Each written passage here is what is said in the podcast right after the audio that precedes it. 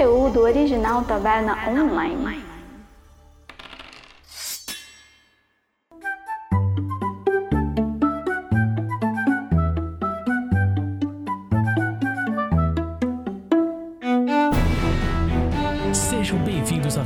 Aventureiros e aventureiras a mais um Taverna Online. Eu sou uma boy e no episódio de hoje nós vamos falar sobre vampiros, suas origens, poderes, fraquezas e tudo mais. O papo tá incrível, participaram desse papo eu, o Vitor e a V Madeiro, lá do Madcast, a nossa parceiraça e especialista em vampiro. Além disso, eu também tenho que lembrar vocês da forjaonline.com.br, a maior loja de camisetas de RPG do Brasil. Lá você encontra camisetas de excelente qualidade, tanto em tecido quanto em estampas. Lá você encontra não só estampas da Taverna Online, mas também de diversos outros produtores de RPG nacionais. Agora também temos moletons para te acrescer nesse inverno doloroso e devo destacar hoje em especial mais do que nunca a estampa Kiss or Embrace para todos aqueles que amam ou temem os vampiros. E agora, sem mais delongas, um bom cast a todos.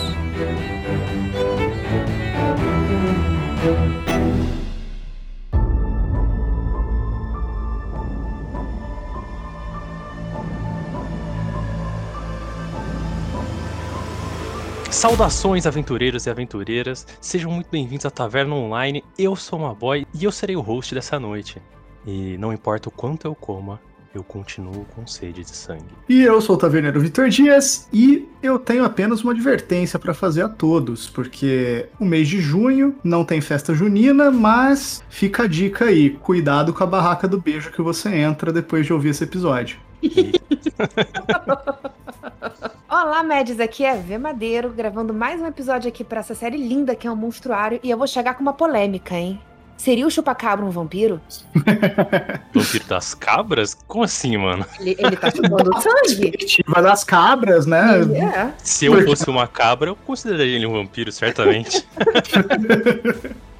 Enfim, vocês já viram ali no título, a gente vai falar hoje sobre vampiros. Sim, esse monstro, essa coisa mitológica e antiga, que são os vampiros. E eu acho que a gente podia começar já com isso, entendendo de onde vêm os vampiros. Qual é a origem, qual é o começo dessa lenda dos vampiros. É, a gente sabe que existem várias, a gente não vai falar todas porque a gente não sabe, mas a gente vai falar algumas que a gente pesquisou aqui, que na verdade a gente trouxe a ver, porque a V sabe tudo que, que existe nesse mundo sobre vampiros. Não Nossa especialista. Pressão, não. não só sobre vampiros. Não põe essa pressão, não?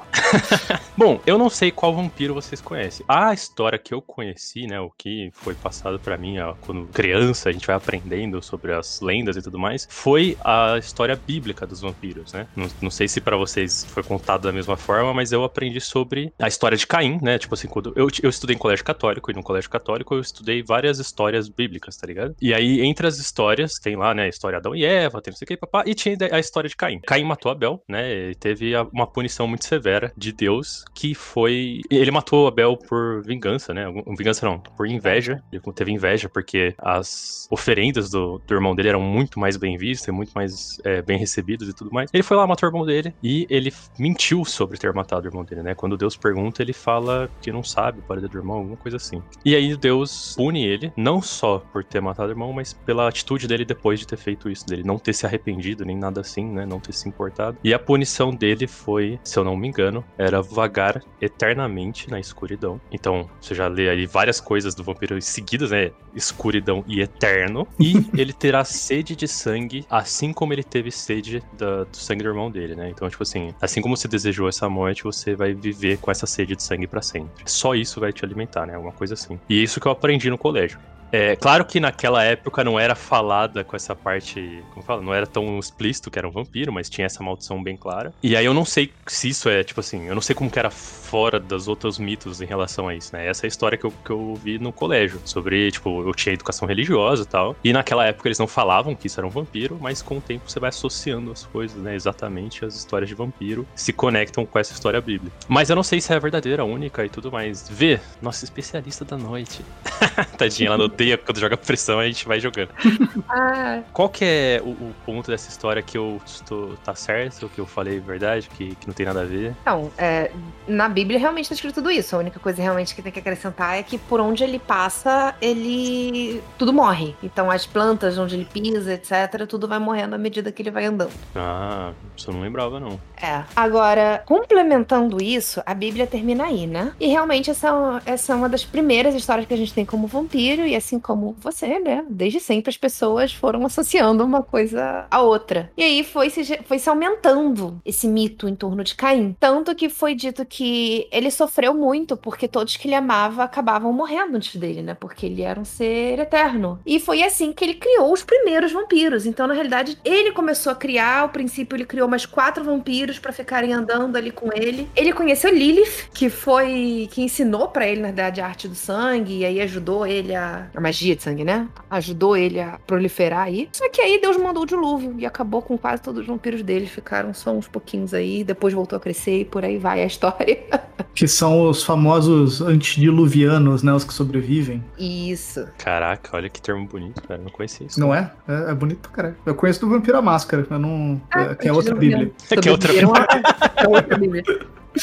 Que são os vampiros que sobreviveram ao dilúvio, exatamente. Mas quais são os outros mitos de vampiro, assim? Quais são as outras origens possíveis pro, pro vampiro que a gente tem? Porque a gente sabe que, tá, essa é, a- é- essa é a cultura católica, né? O mito católico vem essa, essa explicação. Mas a gente Uhum. sabe que existem muitos outros mitos, que não apenas o católico, sobre a- o surgimento de vampiros. O que, que a gente pode falar mais sobre outros possíveis origens do vampiro? Além dessa maldição, né? Origens é muito difícil. A gente tem em várias culturas vampiros, mas ninguém explica tão bem quanto os católicos de onde surgiu, assim. Ah, foi alguém que foi amaldiçoado. Nada disso. Pra não dizer, teve os. O Império Otomano, que ele na realidade foi uma variação dos jeans, né? Dos gênios. Eram gênios Ah. que, a- que se desvirtuaram, ainda mais porque os gênios da cultura otomana não, não é igual o gênio do Aladdin, né? Que é todo amigão. Eles sempre querem te enganar. E esses, além de quererem enganar os mestres, eles queriam matar os mestres. Então foi variando e aí eles foram se transformando em vampiros. Então essa foi uma outra história de origem aí que a, que a gente tem. Inclusive disse que essa história originou o Conde Drácula, tá? Porque o Vlad, o empalador, né, que não era comprovadamente um vampiro, mas sei lá, eu não tava viva na época pra garantir nada, nem que sim, nem que não. ele passou um tempo, né, com, com o pessoal dessa cultura e estudou sobre, e aí foi por isso que fizeram associação de Vlad o Empalador com Drácula e por aí vai. Olha que louco. Na cultura japonesa tem um, um- aquele serzinho, aquele, é, aquele serzinho, né? Sei lá, é um morto-vivo, é um, é, que usa um, um chapéuzinho. Eu, eu- eu só consigo saber os nomes de Ragnarok que eles dão pra esses bichos, que é o, a Munak e o Bongan, mas eles têm um nome de verdade na, na mitologia, que eles é, eles usam um amuleto na testa e eles são estão entre um zumbi e um vampiro ali, né? Eles não são mortos-vivos que caem os pedaços, eles estão mortos e andam e consomem carne humana. Sei Então, lá. o é, nome eles estão mais desses- puxando pro vampiro, eu acho, né? É, eles são Pra vampiros. vampiro não, pra, pra zumbi, algo assim. Não, eles pelo japonês são considerados vampiros. Não Ah, são é? considerados zumbis. É. Ah. O nome da criatura é Nihon no Kyoketsuki. Caralho, quando eu falo que ela é especialista, ela fala que não, Né? e ela vem com uma dessa. Vocês entendem, né, velho? Então, eles são. Eles realmente estão entre os dois porque eles vão se decompondo, tá? É, muito lentamente, mas eles vão se decompondo. Eles são Uhum. cegos em sua maioria, tá? Assim. Não atravessam rios. Então a galera, quando quer fugir deles, corre pro rio. Como eles são cegos, também era, era costume dizer que você tinha que jogar arroz pra distrair eles, que aí eles se concentravam no barulhinho do arroz. Só que eu acho que na verdade jogar qualquer coisa servia, né? Porque era só pra você desviar a atenção. Sim. E eles são violentos, são sádicos, eles gostavam de estripar as vítimas, entre outras coisas, e beber o sangue fresco deles. E aí, quanto mais decomposto, mais poderoso ele era. Caramba. Que medo, velho. Você vê o decrépito ali, você já fala, ah, não, tá suave. Só que nesse caso não, né? Você fica tipo. É o contrário, né? Quando você Opa, fala, né? tipo, Só que não. quanto maior a aparência humana, mais, mais safe você tá, velho. É, mas eu- queria saber assim, tá, beleza, a gente falou da. da- tem, tem algumas origens possíveis ali, a gente realmente não domina todas. Mas eu queria entender assim, tá, a gente entendeu que o, o mais usado, principalmente aqui no Brasil, que a gente mais vai conhecer, devido à à colonização católica e tudo mais, é o mito católico e tal, mas a gente falou sobre a questão da maldição, só que na verdade isso vem com muitos poderes, né? Muitas coisas assim que já começa na eternidade. Quais outros poderes a gente pode ver que vem com essa maldição, né? Que vem com essas origens e tudo mais? Igual, né? Até mesmo a origem é, oriental japonesa que vocês falaram, a pessoa vai ganhando mais força com o passar do tempo e coisas assim. O que, que a gente assume que a gente pode considerar como, entre muitas aspas, a gente sabe que existe 200 milhões de, de mitologia sobre isso, mas é o que, que a gente pode considerar canônico do, do vampiro? tá Canônico. ligado? é. Na história vampírica, que é mentira, não tem canônico, porque primeiro, tem né? milhões de histórias, mas o, o mais comum, assim, da, da gente falar assim, pô, Brasil que as pessoas mais aceitam como, ah, isso aqui é um poder vampiro, tá ligado? Acho que brilhar, né, mano? Puta. Com certeza. Então, é, desculpa, gente, a gente vai ter que continuar o cast sem o Victor. Ele teve um acidente, ele acabou caindo e sendo bloqueado do, do- do nosso canal, mas não tem problema, a gente continua aqui. Expulso. Não, mas, mas vamos lá. Tipo, o que, que, que a gente pode trazer de poderes? Porque é, a gente vê, sei lá, filmes, livros e séries e tal, onde o vampiro, desde uma pessoa que consegue ler mentes, até a pessoa que consegue hipnotizar, tem super força, super velocidade, voa, vira animais e não sei o que. Tipo, o que, que disso a gente pode falar? Ah, isso é um vampiro, ok. Isso já é outra criatura, é outra coisa. A maioria das culturas, realmente, quanto mais velho o vampiro, quanto mais sangue humano ele suga, mais forte ele vai ficando, então mais poderes ele vai desenvolvendo, né? Agora, Uhum. em uma forma geral, força, né? A maioria delas diz que eles são super fortes, super rápidos, então você geralmente não vê um vampiro se aproximando, por aí vai. Agora, a parte de elemente, assim, realmente é mais, mais difícil da, da, da gente ver. Muitas das culturas colocam eles como seres como é que eu vou dizer? É, que te seduzem, mas não é te seduz porque ele é bonito, não, tá? Eles têm como se fosse um brilho enigmático, uma coisa ali que te atrai pra ele, mas não obrigatoriamente a beleza física, né? Igual da da Anne Rice. Até porque eles têm que fazer a vítima. Eu, eu sempre vi também o vampiro, tipo assim, as histórias que eu consumi sobre o vampiro sempre tiveram essa questão dele ter é, alguma coisa a mais que as pessoas não sabem explicar, mas que tem um fator de sedução muito forte. E às vezes não é uma sedução só sexual, às vezes é uma sedução é, de te despertar um interesse muito rápido e você não saber o que que tá te causando esse interesse, né? E as pessoas vão atrás do vampiro, eles vão até ele com muita facilidade, né? Do que ele não precisa necessariamente te caçar, porque ele consegue te fazer ter interesse por ele muito fácil. E isso vem inclusive dos vampiros que são mais mais selvagens, vamos dizer assim. Porque eles mesmo a, a espreita ali, a- o, o aldeão, né, vamos botar assim, vê os olhos brilhando, vê aquela coisa. Ele não tá sendo seduzido exatamente, mas tem aquele quê que tá atraindo ele naquela direção pra poder facilitar o bote, sabe? Uhum. É uma coisa meio animalesca mesmo, assim, né? É um artifício de predador, né? Eu preciso é, atrair a pessoa. Eu acho que até mistura um pouco com aquela questão do. E aí eu não sei o que que vem primeiro, o ovo ou a galinha aí, mas tipo, aquela tal. ah, aquela máxima do vampiro, ele não pode entrar na casa de alguém sem ser convidado, né? Parece que casa bem nesse sentido, porque eu, se eu não posso ir atrás das minhas vítimas, eu tenho que atrair elas pro meu covil ou pra onde eu tô, né? E aí entra esse tipo de recurso, né? Esse tipo de. Putz, eu preciso gerar interesse nele, porque se ele vier até mim, eu pego. Mas se eu for até ele, não vai dar certo, né? Sim. É a velha história do interesse, né? Tipo, pô, eu tenho que me fazer de difícil aqui pra, pra, pra mina me dar bola, porque senão não vai rolar. Oh, mas, mas isso que você falou da casa é uma coisa muito legal também, que tem essa, é, essa cultura, né? Essa questão sobre é, o ambiente do lar, ele é um ambiente sagrado. E, e ambientes sagrados, no geral, pelo que eu entendo, o vampiro ele não tem acesso, ele não pode entrar num ambiente sagrado sem que algo abra caminho pra ele, né? Que algo Uhum. ali dentro permita. Isso serve pra qualquer ambiente sagrado, tipo assim, igreja, é, qualquer coisa que. é, e aí eles consideram, né? Pelo menos a maior parte das histórias que eu acompanhei, tem a ver com o, o ambiente do lar é sagrado. E a partir do momento que você abre a porta para o mal, seja ele vampiro, seja ele demônio, qualquer coisa que seja, você abriu a porta, você convidou ele a entrar. Literalmente, às vezes, né? Então é aquele lance da, da sua mente, ou o que você faz tem consequências com a sua casa. Assim, na, na grande maioria dos casos, quando a gente fala dos vampiros desses mais. Eu, tô- eu tô pendendo a dizer civilizados, mas não é bem esse o termo. Dos vampiros que são menos selvagens, vamos botar assim, realmente funcionam dessa. que são mais humanos, né? Uhum. Funcionam dessa forma. Mas puxando lá nas origens, como a gente tava falando, tem um tipo de vampiro que se chama Asanbosam, que são vampiros africanos, em que eles possuem cascos em vez de pés, e aí eles não tem muito essa não. Eles invadem, quebram tua casa inteira e comem a vítima, tá? É, especialidade É zero. É. Assim, a- a- eles até acreditavam que, de repente, se você tivesse uma fé muito grande, não sei o quê, mas não era uma coisa assim, 100% garantida, não, tá? É, eles quebram, invadem, por aí vai. Essa.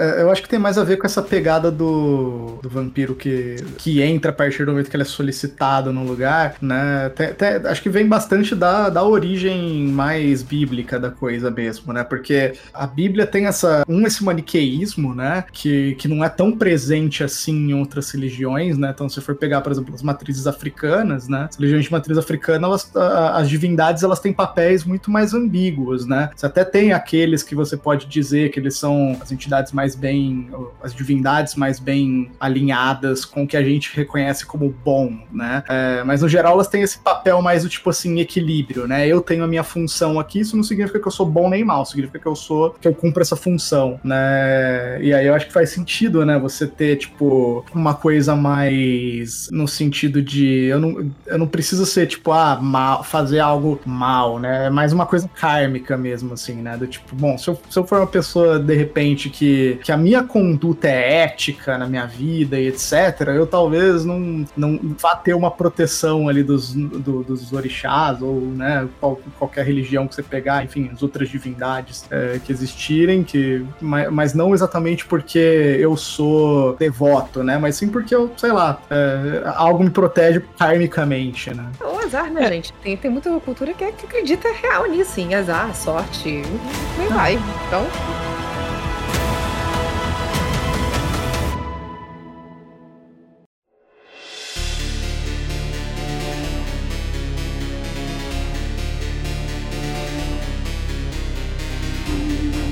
Uma coisa que, que, que tem também sobre os vampiros é, é o lance da- das proteções que a gente tá falando, né? Sobre você não poder entrar na casa de uma pessoa, coisa assim. É, tem o lance do alho, é, da água benta e da cruz, né? A maior, é, tipo assim, eu, eu entendo que muitas histórias falam que a cruz E afugenta o vampiro ou queima ele. Ah, e a estaca, verdade. Afugenta ele, queima ele, coisas assim. Ao mesmo tempo que eu, eu já vi muitas histórias que falam sobre quando alguém vai pra cima do vampiro com uma cruz ou algo assim, ele fala: Olha, eu já era vivo muito antes da pessoa que inspirou essa cruz a ser criada. Isso não, não faz diferença, isso é só um pedaço de madeira pra mim, tá ligado? Uhum. É, ao mesmo tempo que em outras histórias, o tipo, queima, grita e sai correndo e foge e tal. Tem aquelas histórias, né, que o vampiro tá quase mordendo a pessoa, só que a pessoa tem um crucifixo no pescoço, e aí o vampiro sai fugindo, sai correndo, né, e tal. É, o, o que que é mais aceito por aí? O que que a gente pode considerar mais interessante pra, pra, construção da história vampírica aí? O que, vocês veem de legal nisso? Tipo? É, é- é- ele vai fugir dessas coisas? Essas coisas são reais? Ou, tipo,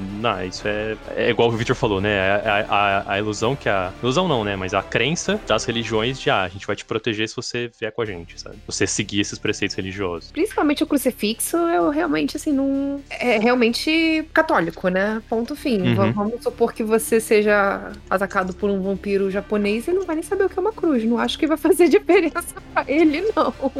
Sabe? Né? Então, esse realmente. Isso e água benta, né? São os preceitos que, o- que os católicos querem passar. Católico não, né? Os cristãos, de uma forma geral, cristãos, querem te passar pra você seguir religião, ser um bom fiel e por aí vai. Agora, estaca no peito, cara, parece ser uma coisa meio unânime, tá? É. É, mano, eu sempre achei muito estranho as histórias de assim, ah, o que você faz pra matar um vampiro? E eles falam assim, ah, não, você tem que decapitar, você tem que botar fogo. Eu falo assim, não é vampiro que tem medo disso. É qualquer coisa que tenha vida vai ter medo disso, tá ligado? Assim qualquer criatura peito, tem né? medo disso. É, e aí eu sempre achei estranho, tipo assim, nossa, você faz isso para enfrentar vampiro? Não, você faz isso pra qualquer coisa. Se tiver jogar fogo em alguém, alguém vai, né, ninguém vai ficar feliz. Alho também. Alho tá presente em muitas culturas, tá? Por algum motivo, parece que vampiro não gosta de alho em várias culturas, inclusive na japonesa. Quem gosta de comer alho puro também, né? Aí eu gosto. Puro? Então, Puro? O lance do alho é, o- é o quê? É o... É o cheiro. É o cheiro que fica no sangue, é o cheiro que fica na pessoa, né? Porque a pessoa, quando come muito alho, falam que a pessoa soa alho, sei lá, né? Fica com um cheiro na pele, sabe? Eu acho que é tipo você dar alho pro cachorro cheirar. O focinho dele é tão sensível que ele sai correndo porque o cheiro muito forte. Eu acho que é uma coisa meio ruim, na real. Não é nada místico, né? É Não, algo... eu acho que é porque como eles gostam de dizer que vampiro tem tudo mais sensível, né? Tipo, eles escutam melhor, eles sentem cheiro melhor até pra ir atrás das presas. Alho tem um cheiro muito forte. E é isso. Não, nunca achei assim uma razão a mais. Eu acho que talvez pode ser. Uh, talvez não que afugente o vampiro, mas possa, tipo, te ocultar no ambiente. Porque se ele tem um, um olfato que permite a ele sentir cheiro de sangue, ou, tipo, o cheiro típico do, de um ser humano, por exemplo, se você coloca. Se você, tá, se você tem alho ali que é muito mais forte o cheiro ele não vai sacar a sua presença à distância, né? Salvo se ele estiver te vendo ali, né? Ou te mas ouvindo. ele vai sentir o cheiro do alho. Ele vai, mas tipo. ah, é, é, é, talvez seja porque daí ele já sacou, né? Que, que, que, quem, quem que vai ter quem tem alho em casa? Um humano, né? Então, tipo, beleza.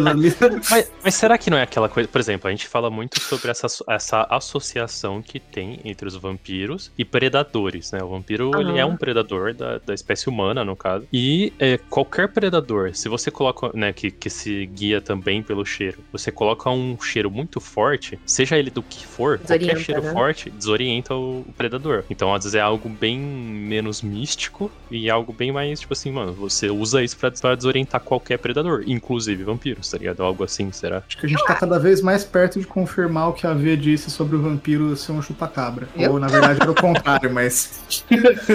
vou, vou, vou inverter a máxima, então.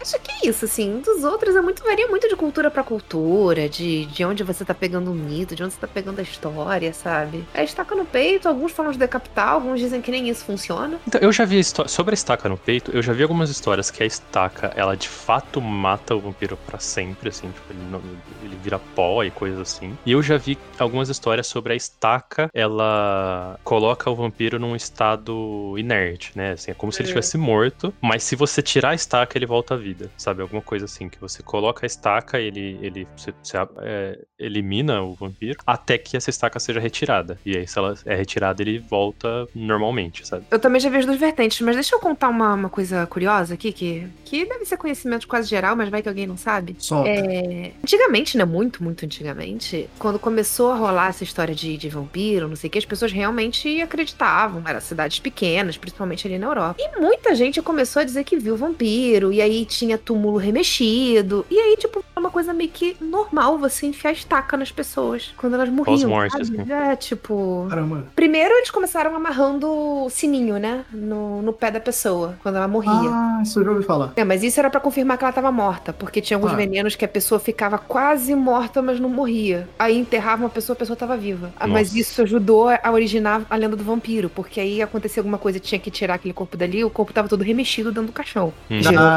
Ah, justo. É, gerou, isso gerava a lenda de, de vampiro, porque você abre e tá o corpo todo remexido e não, essa pessoa voltou à vida. Não, ela foi enterrada viva. Mas... Um vampiro meio fracassado, né? Porque ele voltou à vida, mas não conseguiu ali sair do caixão. Né?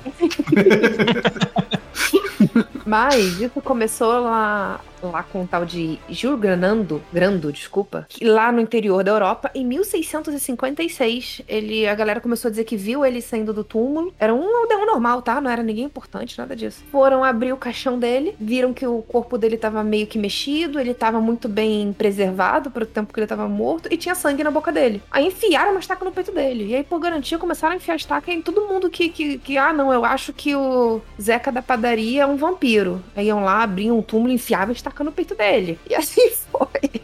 E aí virou uma coisa meio comum, tipo, morreu, já enfia a estaca. Vamos poupar o trabalho.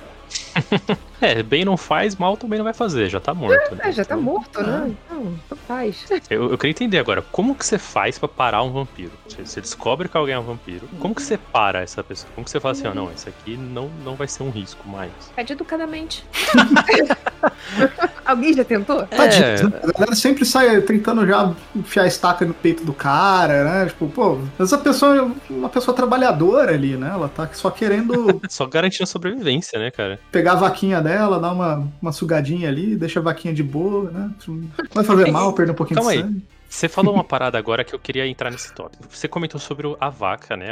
Só que os mitos que eu conheci do vampiro, e depois que eu fu... toda vez que eu vejo, até hoje, quando eu vejo qualquer história que ele se alimenta de algo que não é humano, eu grito, não, não, não pode ser, tá, tá escrito que é humano. Tá não, é, mas é que é tipo assim, eu, por eu ter né, aprendido essa história católica, na minha cabeça fica, olha, você vai se alimentar dos seus iguais, né? No caso, seriam os humanos, que ele vai ter essa sede. E aí tem muitas histórias que, tipo, ah, o vampiro ele é bonzinho bonzinho, ele é amigo da, da garotada porque ele só come esquilinhos e bambis da floresta e outros animais. E aí você, tipo, isso para mim é extremamente, tipo, não vampírico, tá ligado?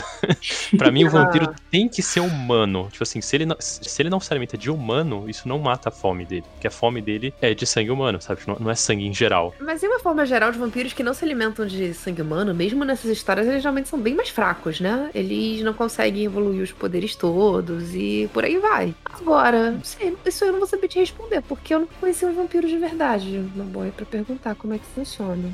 Cara, não seja por isso, prazer. Né?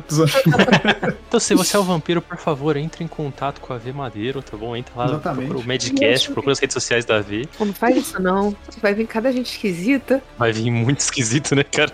Uns góticos muito estranhos ligar pra você. E se for só isso, tô tranquilo, fi. Mas é, essa coisa do vampiro que se alimenta de outras criaturas tem isso, né? Que, que você falou, que às vezes ele pode até se alimentar de outras criaturas, mas ele sempre vai ser mais fraco do que o que se alimenta de sangue humano, né? É, é, é uma coisa que o sangue humano, ele realmente é algo importante, mesmo na história que isso não é necessário. Tem, tem essa diferença que é, é embora eu não concorde, pelo menos mantém a valorização do sangue humano em relação ao vampiro ali. Eu concordo que como monstro é uma quebra muito grande, né? Quando a gente fala que ele não se alimenta de, de, de sangue humano. Porque essa é a graça do monstro. É um monstro, gente. Não, Sim. Né? A ideia não é você ter empatia por ele. Ok, que hoje em dia você acaba tendo, né? Até porque tem uns que, que mexem com o coração da gente. Aí a gente fica, ah, tá bom, vai. Mas, pra contrabalancear É. isso, tem esses vampiros que, que não matam, né, o ser humano. Que aí o ser humano fica lá com ele, ele dá um. bebe um pouquinho aqui, deixa você de boa, daqui a pouco pega, bebe mais um pouquinho ali. Eu acho uma vertente melhor do que essa de, de beber sangue de rato, por exemplo. É, tem isso, né? Tem, é, tem várias. é, essa questão da alimentação do vampiro. Tem é, as histórias que falam assim: ah, você pode se alimentar de sangue, mas você nunca pode comer algo que não seja sangue. Que aí você começa a vomitar. Tipo, o vampiro ele tem um ataque com qualquer alimento que não seja sangue. Uhum. E aí tem histórias que falam que não, ele pode se alimentar do que ele quiser. Só que absolutamente nada que não seja sangue humano vai matar a fome dele. Então ele pode comer, tipo, um super rodízio, o que for, 40 pizzas, ele vai continuar com fome. Tudo aquilo vai ser só é, visual pra ele, né? Vai ser só uma coisa que ele faz pra se manter oculto na sociedade. Então ele, ele come na frente das pessoas para as pessoas acharem que ele é normal, mas aquilo nunca vai saciar ele em nem 1%, sabe? Eu gosto daquela visão que também, além disso, a- ela coloca do tipo assim, ah, beleza, ele. Independentemente de ele poder se alimentar de outras coisas ou só sangue, tem aquela questão é, associada ao, ao prazer que aquilo te desperta, né? Uhum. Você pode pegar o sangue da vaca, é, só que vai ser tipo como você tá comendo uma carne passada, velha, né? Você tomar o sangue humano é o melhor filé mignon que você vai comer na sua vida, né? Uma coisa nesse sentido. Uhum. É, isso é legal também, colocar. Tem, tem muito isso, né? Do, acho que a associação do vampiro com algo pecaminoso tem muito isso de, de dar quase como um tom de luxúria a alimentação do vampiro, né? O, Uhum. o- o vampiro ele tem um êxtase quando ele se alimenta. Não é simplesmente matar a fome, né? Você comer o seu arroz e feijão e ficar de boa, não. É uma coisa é, que, que dá um, um sentimento nele que, que às vezes ele nem, nem tá com fome, ele só fez por, por prazer, sabe? É porque, em muitas vezes, parece que funciona como se fosse uma droga, né? É, a sensação de, de você viciado, você sente prazer quando você consome aquilo. E se a gente tá falando de droga, não precisa nem ser droga ilegal, não. Às vezes, tipo, a pessoa gosta muito de Coca-Cola. O prazer que ela sente tomando Coca-Cola, pra ela é indescritível, sabe? Eu acho que Hum. tá funcionando por aí. E aí entra, tipo, fazendo associação, né? Quando ele toma um sangue humano, é uma Coca-Cola daquela gelada, naquele dia quente, tá suando o copo. Quando ele toma o sangue, sei lá, de uma vaca, de um bicho, qualquer de um porco, é tipo aquele refrigereco sem marca que tá quente ali, esquecido no fundo do bar, sabe? Tá ali. Vai matar a sede, mas. não Aquele dói, né? exatamente. Tem um outro ponto sobre alimentação que a gente pode colocar que é sobre é, algumas histórias falam que assim, ó, não importa ele se alimentar de sangue, o sangue não é o suficiente, tem que ser sangue fresco, tem que ser na fonte, né? Então, se você pegar, sei lá, aqueles saquinhos de doação de sangue que a gente vê nos hospitais, aquilo não mataria a fome de um vampiro, porque ele tem que ser o sangue da pessoa, tem que tirar isso da pessoa viva, né? Então, falam que se o vampiro comer sangue de alguém que tá morto, né, a pessoa morre, ele vai lá e se alimenta da pessoa morta, isso, tipo, desgraça o cara, ele começa a vomitar e passar mal, e quase como se fosse um veneno ele se alimentar de alguém morto, né? Não, o sangue ele tem que ser fresco. Então, quanto mais fresco, melhor é e, e, e mais forte ele fica. Mas, assim, gente morta, dependendo do, do estado da, que a pessoa tá morta, ela nem sangue mais tem, né? É, sim, claro. Mas, geralmente, assim, por exemplo, esses sangues de bolsinha, eles são refrigerados, não sei o quê. Até fome, mas não é aquela refeição que ele sente o prazer, sabe? Aquela coisa que vai saciar. Não veio aquele que a mais, sabe? Não veio calorzinho. É aquele arroz que ficou na geladeira do fim de semana, né? É isso. é isso de uma forma geral, né? Assim, hoje em dia, né? Com, principalmente com muita coisa de cultura pop, o que, que a gente tem mais é esse tipo de coisa. Os dois servem. Mas um vai te dar o prazer e o outro não. O outro só vai tapar o buraco da tua barriga, sabe?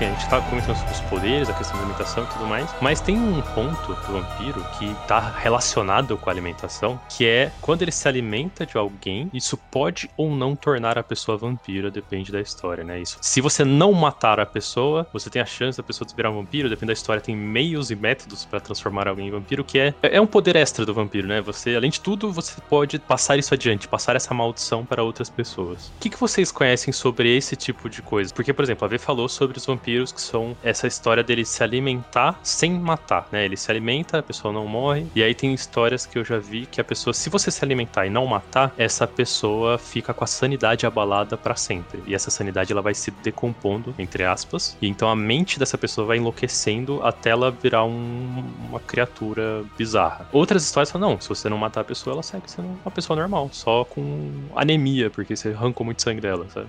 e tem outras que falam, não, mordeu, não matou, virou vampiro, já era, não tem o que fazer, sabe? Assim, por uma questão de gosto, eh, eu gosto da história romantizada, né? Que, ele, que eles transformam quando eles querem e quando não querem, não transforma. Acabou. Mas eu também acho mais interessante quando você põe o risco, sabe? Tipo, mordeu, não tomou o sangue todo, você vira vampiro. Senão ele tem que te matar de algum jeito. Senão você depois vai atrás dele. Só Uhum. que tem uma um, um outra vertente aí que também é, é conhecido de que o vampiro nunca pode tomar até a última gota do sangue. Ele não pode, tipo, drenar 100% a pessoa. A pessoa não pode ficar sem sangue nenhum, porque senão entra na, na história do, do morto, se alimentar de um morto. Uhum. Então ele tem que parar ali naquele limiar. E aí a pessoa termina de morrer sozinha, sabe? Hum, Acho legal isso, eu go- gosto dessa história. Ela é mais interessante, né, pelo, pelo tipo, livro que você consome e tal. Eu gosto quando ela é colocada dessa forma, que tem algumas limitações, tem umas, umas coisas, uns, uns riscos em- em- que colocam. Não é muito fácil, né? É, eu gosto muito da vertente também que coloca pra que você transforme alguém em vampiro, você precisa, tipo, depois de se alimentar dessa pessoa, permitir que ela se alimente também do sangue vampírico. Essa é a vertente que eu Uhum. mais gosto também, que, de que você tem que fazer uma troca, né, na realidade. E aí você coloca que, por exemplo, alguém virar. Porque pensa, se o vampiro ele tem que se alimentar com frequência, e aí se ele não mata alguém, a pessoa vira vampiro, ele teria que matar pessoas com frequência. Senão a gente teria uma epidemia vampírica e o mundo inteiro seria vampiro, tá ligado? E não é? Mas aí, quando você coloca essa questão que na verdade ele tem que dar o próprio sangue pra que a pessoa se torne um vampiro, é uma escolha que ele coloca e, e torna muito mais difícil alguém virar um vampiro. Porque você vê que, tipo, tá, ele pode se alimentar quanto for, ninguém vai virar vampiro. É uma coisa muito rara você ter um vampiro novo. E aí torna, tipo, tem questões muito graves sobre você transformar alguém em vampiro, e os outros vampiros vão te ver como em relação a isso, sabe? Então acho, eu acho interessante essa questão de dificultar transformar pessoas em vampiros, sabe? Sabe o que eu gosto de- é, em relação a- ao processo de transformação ou de alimentação do vampiro? É quando as duas coisas, o mesmo vampiro, quando ele realiza cada uma dessas coisas, o, o que a pessoa que tá passando por isso sente é diferente. Então, às vezes, o processo dele se alimentar é uma coisa prazerosa pra pessoa. A pessoa, a pessoa sente um, uma- um prazer sexual, às vezes mesmo, é, e aquilo mantém ela ali passiva enquanto o vampiro consegue se alimentar dela sem grandes problemas. Agora, é, o mesmo vampiro, se ele se propor a transformar essa outra pessoa em vampiro, às vezes o que ela passa é uma dor terrível, agonizante, que né, vai ser uma experiência que, putz, velho, é, que, que, que nunca morri, né? Né? Mas, seguindo essa mesma linha que você falou, que eu curto, tem um, um parênteses aí que eu gosto muito quando eles colocam, que é que isso depende de você, ou seja, de você quando você está sendo transformado. Se você aceita a transformação, é uma coisa suave, se você tá de acordo, sabe? Tipo, Hum, você aceita é uma coisa suave, uma coisa prazerosa. Agora, se você é forçado, é a pior dor que você vai sentir na sua vida, é agoniante, você sente queimar. E que na realidade isso é uma alusão ao prazer sexual que você tá falando, né? Quando é recíproco, vai. Quando não é, é a pior coisa que, que existe. Então, eu gosto quando eles colocam isso aí. é bem aí essas mesmo. camadas, né? O Vitor comentou sobre a questão do como a pessoa que está sendo é, alimentada, servindo de alimento, como ela se sente. E tem é, o lance também do vestígio que isso deixa no, no corpo da pessoa, né? Tem histórias que fala que fica aquele vermelho gigante, aquele, aquela marca de hematoma gritante, aí a pessoa tem que usar, se ela sobreviver, né? Ela usa coisas pra cobrir aquilo, começa a usar capuz e começar a usar cachecol, qualquer coisa que cubra o, o pescoço. Tem histórias que fica só dois pontinhos ali da, da presa que, que fez o furo pra retirar o sangue, né? Pra, que o sangue começasse a fluir pra fora. E tem histórias que não fica nada. Como se o vampiro tivesse o poder de meio que dar aquela pequena cura naqueles pedaços pra que não sobre vestígios, pra que os outros humanos não percebam o que tá acontecendo, né? Pós o ataque. Eu acho legal a vertente que fica a marca. Não precisa ser uma marca gigantesca, sabe? Que, mas que fica aquela cicatrizinha ali, que fica aquele. Pra sempre. É, é questão de gosto, eu acho legal. Acho... Se, eu- se eu fosse, eu ia querer ter a cicatriz. Cicatrizes são sexy. É tipo isso. Por isso que eu tenho duas na cara.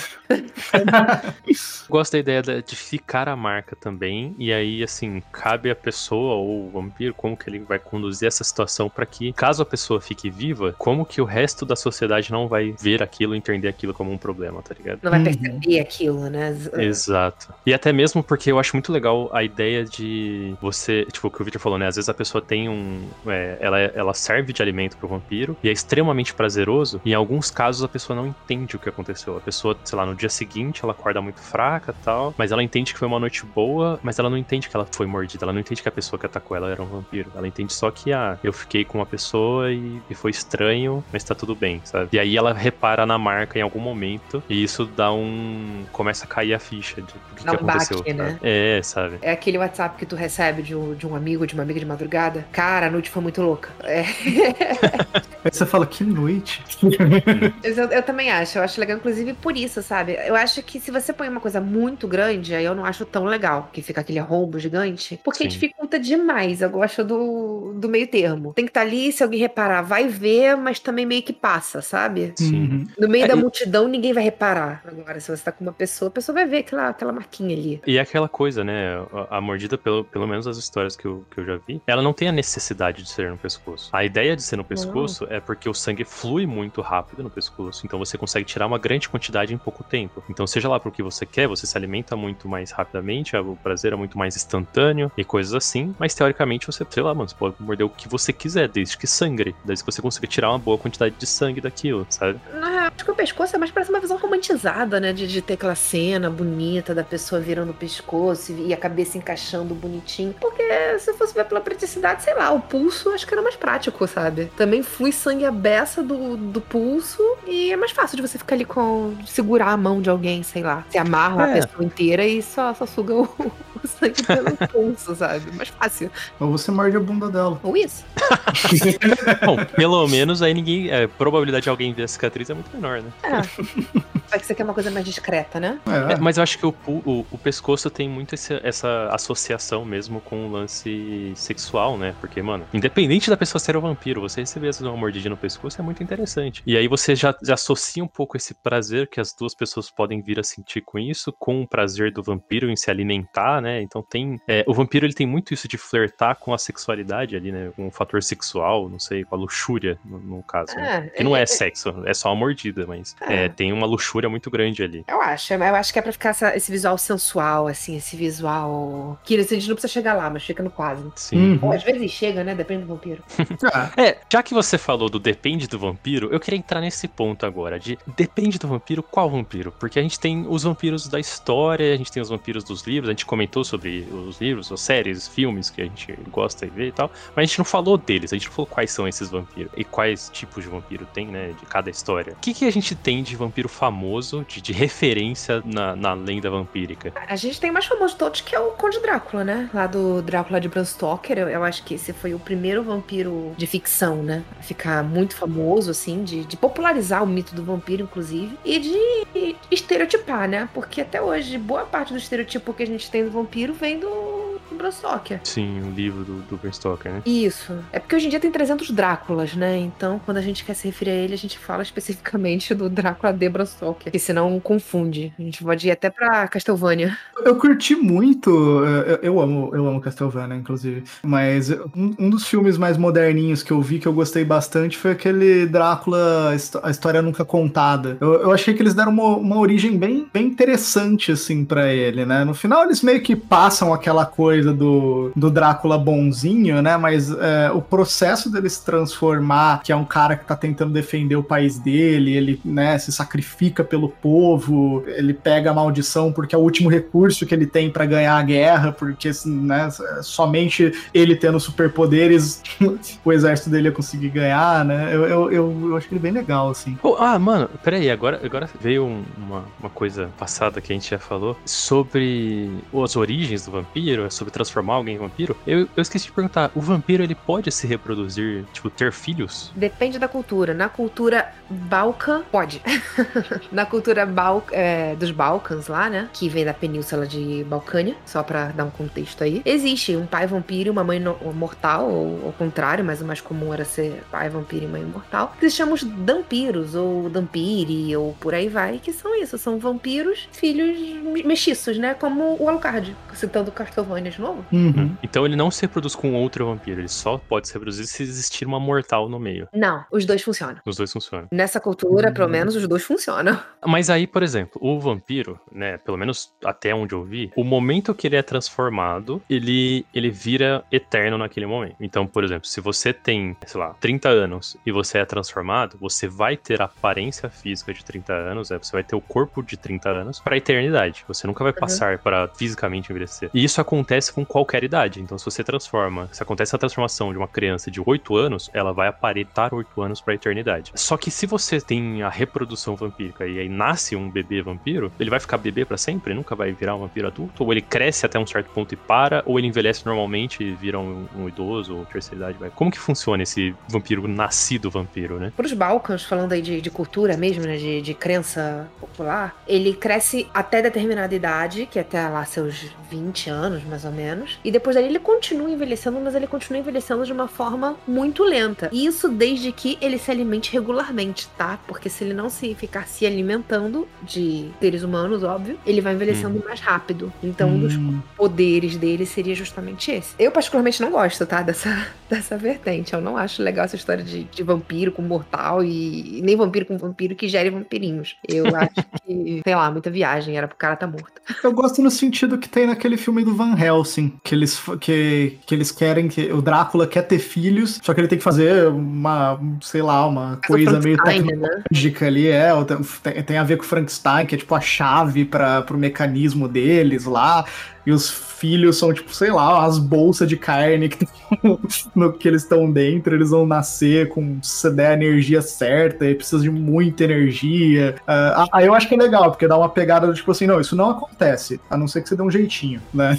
Mas não é natural, é um bagulho louco, assim. É, eu, eu acho estranho essa ideia da, do, de nascer um vampiro, né? É, eu, eu, sei que existe a ideia, tipo assim, eu vi já histórias que o, a pessoa que nasce vampiro, ela é como se fosse uma casta superior. Ela é um vampiro que ela vai ter muito mais poder do que qualquer ser humano que tenha se tornado vampiro. E aí, essas pessoas que se tornaram vampiros, elas são vistas como algo muito inferior, algo meio sujo, sabe? Tipo, ah, não, você é um vampiro transformado, você não é um vampiro verdadeiro, sabe? Nessas histórias, né, o conceito é que, assim, você envelhece se você não se alimenta. Então, assim, se você parar de se alimentar hoje, você não morre, você não tem problema nenhum, você pode ficar anos sem se alimentar. Só que aí, quando você deixa de se alimentar, você envelhece como um humano comum. Então, você vai perdendo suas forças, né? Vai, o corpo vai, vai é, se degradando com o tempo. E a partir do momento que você pode estar velhinho velhinho, assim, mega, tipo, 90 e poucos anos, aparência física, né? Se você começa a se alimentar, você começa a rejuvenescer. E aí você, né, acaba parando ali numa aparência adulta 20, 30, 40 anos, sei lá. No- Nos balcões não funciona assim, tá? Nos balcões você vai envelhecendo e à medida que você. Se você volta a tomar sangue, você para ali onde você tá. Ah, você só para. Hum. Então, se você deixar passar muito, você nunca vai voltar atrás. Não, se você ficar anos e anos sem tomar sangue, aí você tá lá com 80 anos de idade e decidir voltar, você vai ficar com a aparência de 80 anos de idade. Vai ficar Hum. forte, vai ter todas essas coisas. Porém, a sua aparência vai ser de uma pessoa de 80 anos de idade. Isso Bom, é, né? Você- é dessa cultura, tá? Específico. É bom se você quiser dar aquele toque grisalha no cabelo, né? Deixa um Você-. Você deixa até chegar ao tom de grisalho que você quer e você volta a se alimentar. Isso, É. não, de boa. E outros vampiros? Quais outros vampiros a gente tem? Porque a gente falou do Bram Stoker, né? Que é o o que veio com, com um livro. Mas eu lembro do, do filme do Nosferatu, né? Que é o primeiro, na verdade. Tipo assim, em filme, né? Não em livro. Mas o, Nosferatu, ele foi, ele foi. Ele é considerado por muita gente um dos primeiros também. Porque ele veio, pelo menos visualmente, antes do Drácula, né? É, ele foi o primeiro filme de vampiro que existiu, né? Princi- Principalmente com esse nome, Vampiro. É um filme alemão. Só que ele foi banido da Europa, tá? Durante muito tempo. Por quê? Esse filme, ele é um plágio do Drácula de Bram Stoker. Do, do livro, no caso. Ah, Sim. É porque eles não tinham a- Os os, direitos direitos autorais. autorais. Eles não podiam chamar de Drácula e, criaram uma coisa um pouquinho. Faz igual, mas não. não- Copia, mas não faz igual. é, exatamente. E ele, né, o cara tentou os direitos, tá? Com a, com a viúva do Bram Stoker. A viúva não liberou. Aí ele falou: É, então tá, então vou fazer meu próprio. Fez o filme. Só que a viúva entrou com um processo e ganhou. Então tiveram que retirar de toda a Europa. Só que nos Estados Unidos já não valia mais essa lei de direitos autorais. Então nos Estados Unidos continuou passando. E é graças a isso que a gente consegue ver o filme até hoje. Porque senão não ia conseguir. hum. É, e aí, o, o Nosferatu ele é um- uma aparência muito mais monstruosa, né? Do que o Bram Stoker coloca, né? É uma coisa muito mais esteticamente mais assustadora. Né? Sim, na verdade, o, o Bram Stoker, ele coloca o Drácula em dois momentos, né? Um, a primeira vista que, que você vê o Drácula, que você é apresentado ao Drácula, ele é uma figura meio grotesca mesmo. Ele é um senhor de idade, já com a pele bem pelancuda. Aquele Drácula do filme, ele tá até bem quiado, tá bem conservado pro, pro que a gente vê no, no livro. No livro ele tem dentinhos pontudos, tem unhas gigantes que parecem garras. Ele não é uma coisa que o ser humano vai olhar e falar, não, isso aqui é um monstro. Mas tá quase ali, sabe? Assim, ele tá no, Quase, né? Exatamente. Tá bem próximo disso. O Nosferatu ele ainda deu um que a mais. Você olha pra ele e você sabe que aquilo ali não é um ser humano, pelo menos não é um ser humano normal, né? Uhum. Então ele deu essa exagerada a mais. Mas não tá tão longe assim um do outro. Digamos que mais uns aninhos chegava ali. Tem aquele filme 30 Dias de Noite, acho que chama, que, que é, um, é um terrorzão, ele é meio trash até, se você não me É, é engano. bem trash. Ele é bem trashão, né? Mas eh, ele tem essa pegada também, né? Do vampiro que é, que é mais monstro mesmo, né? Ele até não. Eles têm os, é bem todos os selvagem, dentes né? pontiagudos, né? Todos eles são, sei lá, agem de um jeito muito esquisito, né?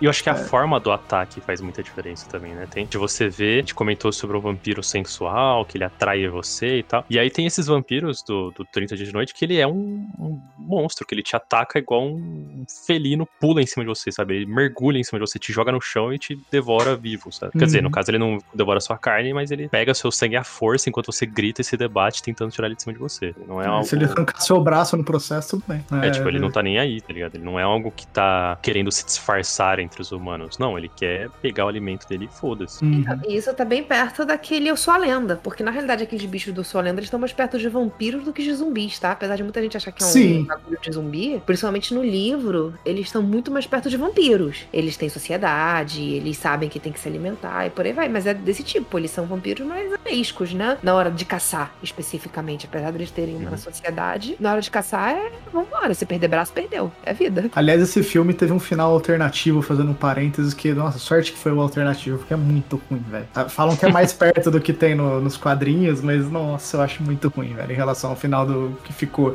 Que basicamente tem aquele, aquele vampiro que é o, o alfa do grupo lá, e no final alternativo eles trocam uma ideia e dá tudo certo. Você fica tipo, "Pô, ok, que bom. Que eu tava falando, era só você pedir gentilmente, é porque ninguém tinha tentado. É.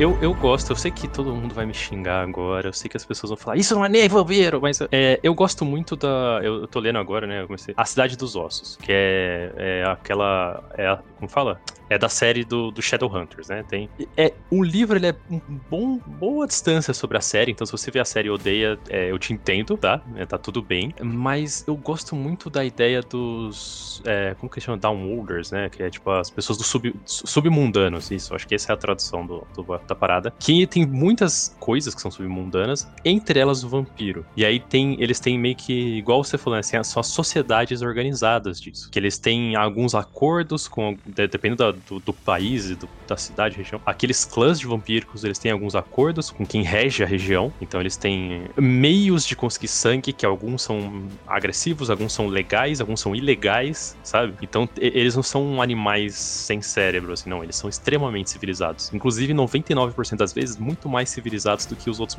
do que os mortais, tá ligado? Eu acho que Porque um ponto eles- importante de ressaltar é que dificilmente você vai ver um vampiro sem cérebro, né? Eles, mesmo quando eles são mais agressivos, eles pensam. Eles, eles, Hum. eles têm algum Sim. tipo de estratégia, mesmo que seja uma estratégia violenta, vamos botar assim. Uhum. Eu, pelo menos até hoje, não vi um vampiro que realmente seja vampiro, que, que seja tão animalístico, assim, que não pensa no que tá fazendo, sabe? Que é, que é instinto puro. Eu acho que isso é uma coisa interessante de você botar É. como, como canônico, como você tava falando. É, É, o, o- o que eu já vi é sobre o lance do vampiro ele ser. Essa racionalidade dele tem a ver com a alimentação dele. Então, assim, o vampiro ele começa a ficar com fome, ele começa a ficar mais impulsivo, ele começa a ficar com muita fome, ele começa a ser mais propenso a ele quebrar um acordo, sabe? Uhum. E, e aí chega num nível de, de, de fome dele absurda que ele vai atacar qualquer coisa que passar na frente dele, em qualquer lugar. Mas aí até aí, até você. Prende você numa sala escura e deixa você comer por dois É. meses pra ver como é que tu vai sair de lá. filho. Sim, sim. É, e aí não É tem a ver com humano vampiro. Né? desesperado, né?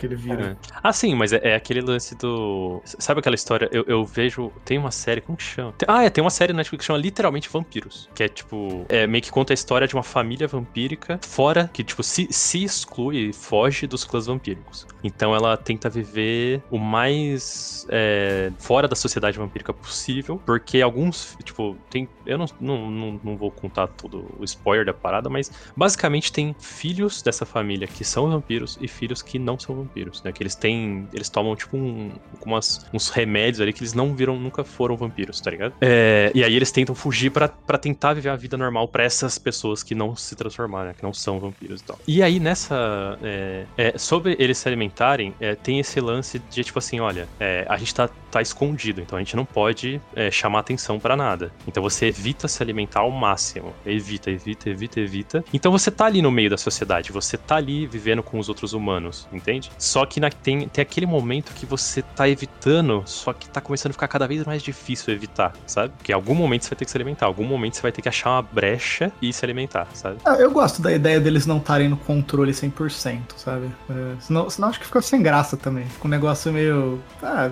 ok. Então, não tem tantas desvantagens assim em ser um vampiro. Tá, Sim. você tá no controle, você é fodão e é isso? Então, pô, que vida boa, né?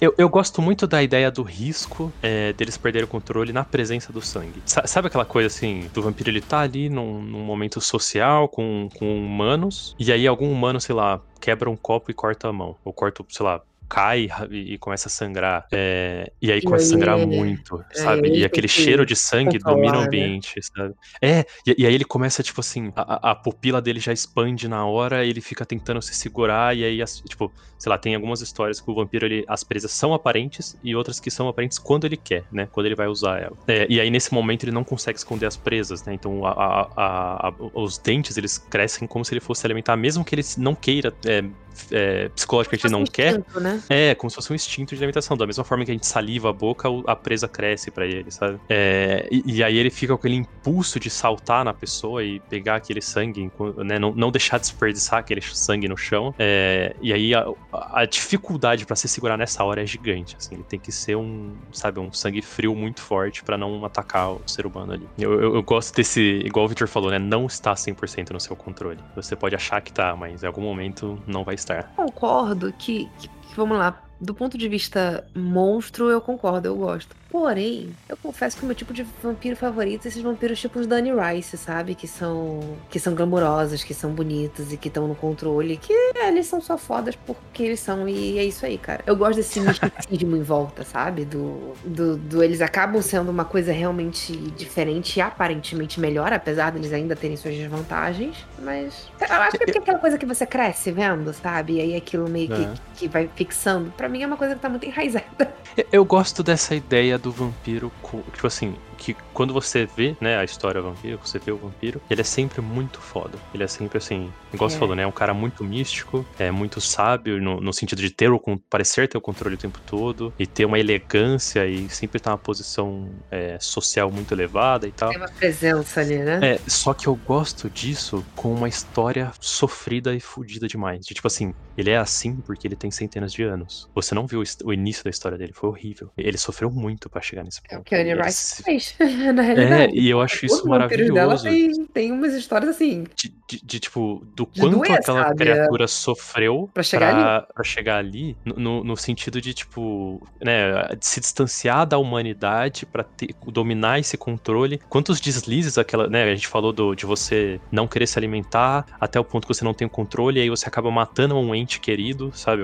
Coisas assim, é, uns sofrimentos muito grandes que essa pessoa teve que passar até conseguir esse, essa, esse, esse ponto de autocontrole e de posição social e de, tranqu, de tranquilidade e domínio dos próprios poderes, porque eu acho legal também esse vampiro que não sabe lidar com os próprios poderes, que ele demora para entender como funciona tudo aquilo, sabe? Uhum. É, eu, eu, concordo, mas é, volto a dizer, tudo que você disse aí tá na Anne Rice, gente, já fica aqui minha recomendação. Sim. E a gente tem que colocar isso aqui, não. Agora a gente vai ter que tirar da frente uma coisa que tá estranha aqui na sala, entendeu? Que é o sol, a caminhada do sol. O que acontece com o vampiro quando bate o sol? Quanto ele pode se expor? É só colocar um, um capuz, um óculos de sol e tá tudo bem? É uma coisa que não pode sair enquanto está dia, independente se você tá com um mega cap encapotado ali, cheio de, de um só a sombria resolve. Qual que é o problema do sol? Ele brilha igual um globo de luz numa balada? Quando brilha. ele vai no sol, ele brilha é. com glitter e, e, e coisas assim. O que acontece com o vampiro no sol para vocês? Eu gosto da vertente que não pode, tá? Você sai no sol, pega fogo e não tem sombrinha, não tem protetor solar, filtro mil, não tem nada disso que vá resolver, não. Eu não gosto Vamos dizer assim, que num dia nublado, que já tá daquele bem escuro, se ele ainda botar uma sombrinha, ele até consegue dar alguns passos para fora, sabe? Ainda assim, ele não vai ter todas aquelas poderes ou rapidez. Aceito. Agora, passou disso, já não. Ah, tá aquele sol de 40 graus do Rio de Janeiro e o cara tá com uma com um guarda-chuva aberto embaixo. Pra mim não rola, não. Perde toda a graça do bagulho. Eu, eu gosto uh, que o sol seja punitivo também, mas eu gosto que ele seja um pouco mais gradual, no sentido do tipo assim, ah, é, se você. Se, se até, pra, pra, mim, ele até pode sair no sol de 40 graus, mas assim, se ele caminhar, uh, sei lá, alguns metros pra para atravessar um quarteirão, por exemplo, ele vai chegar no final do quarteirão todo queimado, tá ligado? Todo, todo ferrado, assim, como se o sol tivesse.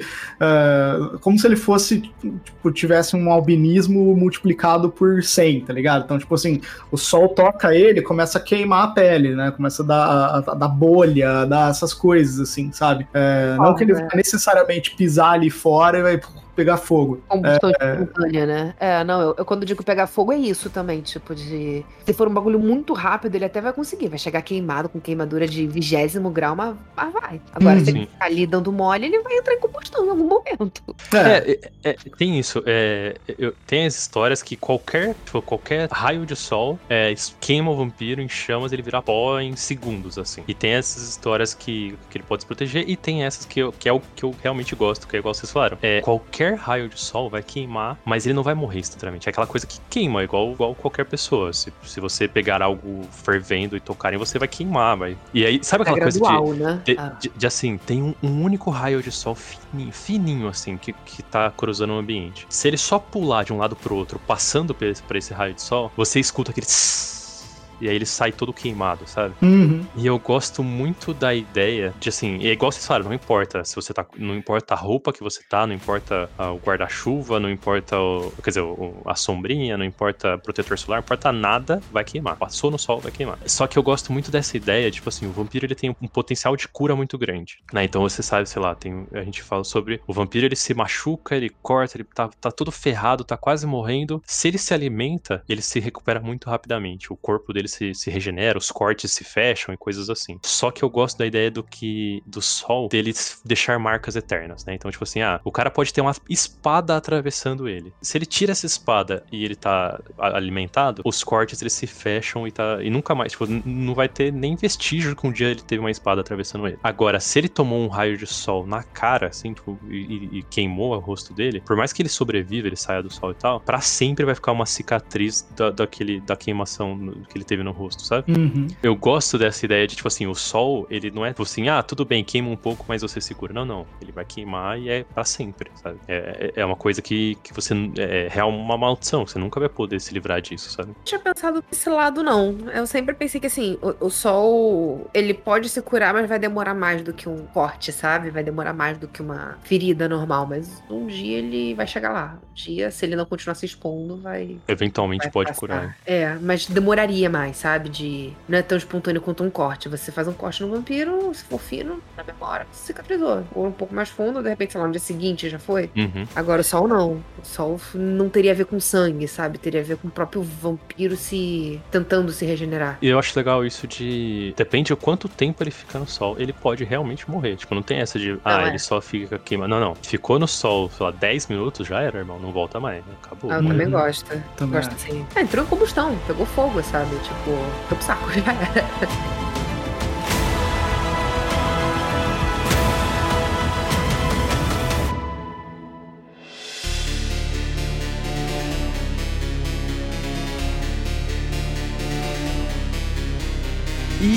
E, a gente falou sobre os vários tipos de vampiro, a gente comentou sobre a existência, que pode ter aí algum vampiro que possa até acabar brilhando. Mas eu queria entender sobre essas variações de vampiro, sobre a- o quanto eles são afetados ou não por maldições e o quanto severos são essas coisas. Eu sinto que tá muito relacionado ao quanto é, humanos eles são. Sabe aquela coisa de assim, ah, o vampiro que normalmente é muito bonzinho, o vampiro que se apaixona, sei lá, por um humano e coisa assim, ele tende a ser um vampiro muito humano, muito, tipo assim, muito próximo do, do- de uma pessoa qualquer, com sentimentos humanos e coisas assim. E o vampiro que normalmente não brilha no sol, o vampiro que normalmente não tem essa, é, essa tranquilidade de, tipo assim, que as maldições normalmente afetam muito ele, são muito graves, é muito violento e tal. Normalmente é aquele vampiro que ele já vê o humano como uma marionete, que ele brinca, sabe? Tipo, um- uma coisa bem. é, você, você brincar com a comida é uma coisa que você. é, você podia chegar e atacar a pessoa na parede e se alimentar e foda-se. Não, mas ele quer manipular aquela pessoa, ele quer, ele quer acabar com a vida daquela pessoa, ela quer infernizar aquele universo, sabe? Tipo, aquela coisa mais sádica mesmo, de ele entrar numa comunidade, todo mundo começar a respeitar ele, e ele começar a fazer as pessoas virarem uma contra as outras só por diversão, sabe? Esse vampiro Uhum. mais, mais cruel, sabe? E eu queria conversar com vocês sobre essa questão humana do vampiro, sobre essa questão do sentimento, do psicológico humanizado do vampiro, ou não, né?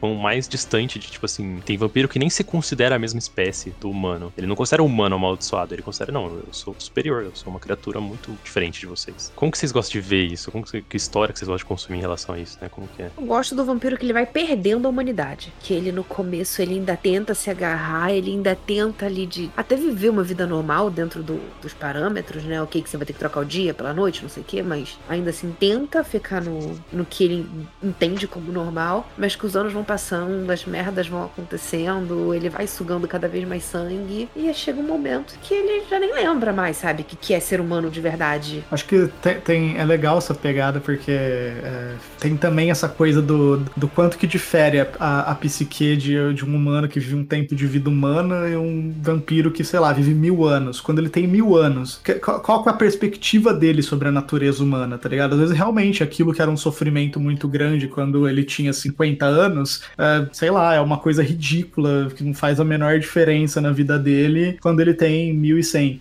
Primeira vez que você perde alguém que você ama muito, vai doer. A segunda vez, vai doer. A terceira vai doer um pouco menos. Você fala, ah, tá bom, Sim. ele morre mesmo. Acontece. Uhum. É, mas eu, eu acho que eu fico pensando assim, por exemplo, a gente tem muito apego aos nossos animaizinhos, né? Então, sei lá, você tem um gato, um cachorro, você tem um apego muito forte. E, e toda vez que você perde um deles, né? Eles normalmente têm um, um tempo de vida muito menor que o nosso, você, você sente a dor, você sente o impacto, isso te faz sofrer. Só que sua vida segue, tá ligado? E eventualmente você tem, tem gente que tem, tem vários animaizinhos, não sei o que, continua, tipo assim, não, não consegue ficar sem, gosta muito de ter o bichinho e tal. N- ninguém fala, meu Deus, é uma maldição eu viver mais do que o meu cachorro. Não, você fala, ah, que pena que ele se foi. Eu amava ele, gostava muito dele. É, eu sei que é exceção, mas eu já, já conheci gente assim que, que, que dessa forma, tá? Que... E sem exagero, tá? Assim, eu sei que, que exceção da exceção, que não é nenhuma pessoa pra você se basear, mas que, que é isso, que assim, cara, não, não queria que, que isso fosse possível, não queria que. Que maldição é essa? Por que, que, que eu tenho que, que ir antes do. Por que, que ele tem que ir antes de mim, sabe? Porque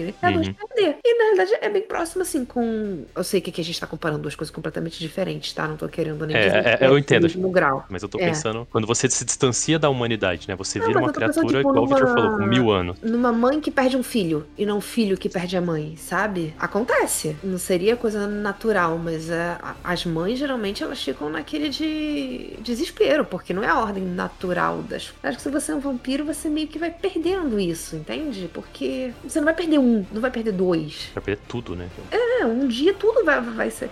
Ou você transforma a outra pessoa também em vampiro, ainda assim corre o risco dela morrer, mas não vai ser de velhice, pelo menos, vai ser. por algum- Então, mas vai ser morto. essa coisa de você transformar quem você ama, né? Ou, sei lá, no caso, pensando na pessoa que se transforma há pouco tempo, ela ainda tem muita humanidade, ela quer as pessoas próximas dela continuem com ela, tá ligado? Uhum. Isso também tem, sempre tem esse dilema, né, do é, o quanto você vê isso como algo bom pra você, você fala assim, olha, eu tenho a vida eterna, vocês humanos são apenas mortais. Isso é algo incrível, isso é algo muito bom. Eu sou imune a doenças, vocês estão com medo do coronavírus, eu não ligo. Sabe, você pensar nisso, ao mesmo tempo que tem outro lado, que é tipo assim, isso é uma maldição. Você nunca vai poder ver a luz do sol. Você vai ter, tipo, você vai ter que se alimentar de pessoas, de coisas que pra você são considerados seres humanos e, e você se importa com eles de algum grau, sabe? É, você teria que, tipo, muitas vezes acabar matando alguém e, tá- e- e agir como se fosse natural isso na sua vida e coisas assim. E aí tem esse dilema de, ah, eu não vou transformar ninguém que eu goste, porque eu não quero amaldiçoar essa pessoa. Porque na verdade tem um, né, um conceito de você estar passando essa maldição adiante, em vez de você estar salvando aquela pessoa, né? Eu acho que é por isso que é difícil a gente ver alguém que foi recém-transformado em vampiro transformando outras pessoas em vampiro. Porque, como aquela pessoa ainda tem uma, uma humanidade muito forte dentro dela, ela mesma muitas vezes acha repulsivo ela ter que se alimentar de outro ser humano. Então ela não vai querer aquilo pra pessoa que ela ama. Hum. Ele tem muitos anos. Ah, eu gosto de você. Você é gente, você é engraçado. Vem aqui que eu vou te transformar. Acho que às vezes também desenvolve. Acho que o vampiro pode desenvolver uma coisa do tipo assim: não é que ele perde o senso do quanto que as coisas doem ao, conforme ele vai envelhecendo, né? Às vezes ele só. Por exemplo, quando tudo da primeira vida, digamos assim, dele acaba, ah, ele talvez passe por um. comece a entrar num outro momento que vá colocando ele em uma situação em que ele pode ser uma força mais impactante no mundo, né? No sentido tipo, bom, agora ele. é, eu tenho milhares de anos pela frente, se, se assim for, né? Se, se ninguém me matar. Se tudo, se tudo correr bem, né? é, eu, vou, eu vou viver eras. Então, tipo assim, o que, que eu posso aprender e o que, que eu posso fazer para transformar o mundo com esse poder da eternidade, né? Que é você pensar em termos de governo, por exemplo. O que, que seria o sonho de É, todo governo? certo. Um governo pela eternidade, né? A continuidade de um projeto, eh, pensando num cara que tem esse poder, né? Dele viver pra sempre, quanto que ele não pode se colocar, tipo, como mais do que ele mesmo, mas como uma força eh, política, por exemplo, né? Mas, cara, normalmente vampiros são egoístas, né? Normalmente os vampiros eles estão preocupados com eles. Mas ele pode fazer a sociedade funcionar em função dele. Ele pode vi- virar um ditador que tudo funciona em, em prol dele. Ele pode, só que aí você entra no quesito de as pessoas vão descobrir que ele é um vampiro e isso vai dar ruim, sabe? Porque você tem um governante aí que tá aí há 60 anos, não envelhece, tá no governo. Mas a gente tem histórias assim, né? De você ver aqueles. O Temer não conta, my boy. Não, não, não, não tô falando histórias Elizabeth, recentes. Não, mas eu, eu falo assim, de histórias que você vê o vampiro como um personagem nobre, né? Uma nobreza que, que tem um poder político e ela tá ali e eventualmente as pessoas descobrem que aquele castelo, aquela coisa, ela é algo é, muito mais sombrio do que simplesmente alguém com, com herança de família, tá ligado? Eles começam a entender que aquele poder ele foi, ele cresceu de algo muito sombrio e aí a, vinha a vila com tochas e enforcados e não sei o que, coisas assim, queimar o castelo e matar o vampiro queimado, sabe? Tem uma outra história relacionada a isso, que é tipo, o vampiro que tentou se, se colocar como uma força política e isso chamou a atenção demais. E aí você vê os vampiros que é quando eles têm essa força política, sei lá, a gente vê histórias onde o vampiro ele, ele se coloca como eu domino essa cidade, mas eu tenho os meus as minhas marionetes, que são os políticos que vocês veem ali na frente, sabe? Hum. O meu nome nunca vai estar lá, só que eu que decido o que eles vão fazer. Ah, é, essa, essa pegada é a, mais, é a mais louca mesmo, assim. Que é tipo na pegada do Anjos da Noite, né? Que você tem lá os, os vampirão lá que tem milhares de anos e de vez em quando eles acordam só para dar uns pitacos ali e falam assim, bom, é minha vez de brincar, né?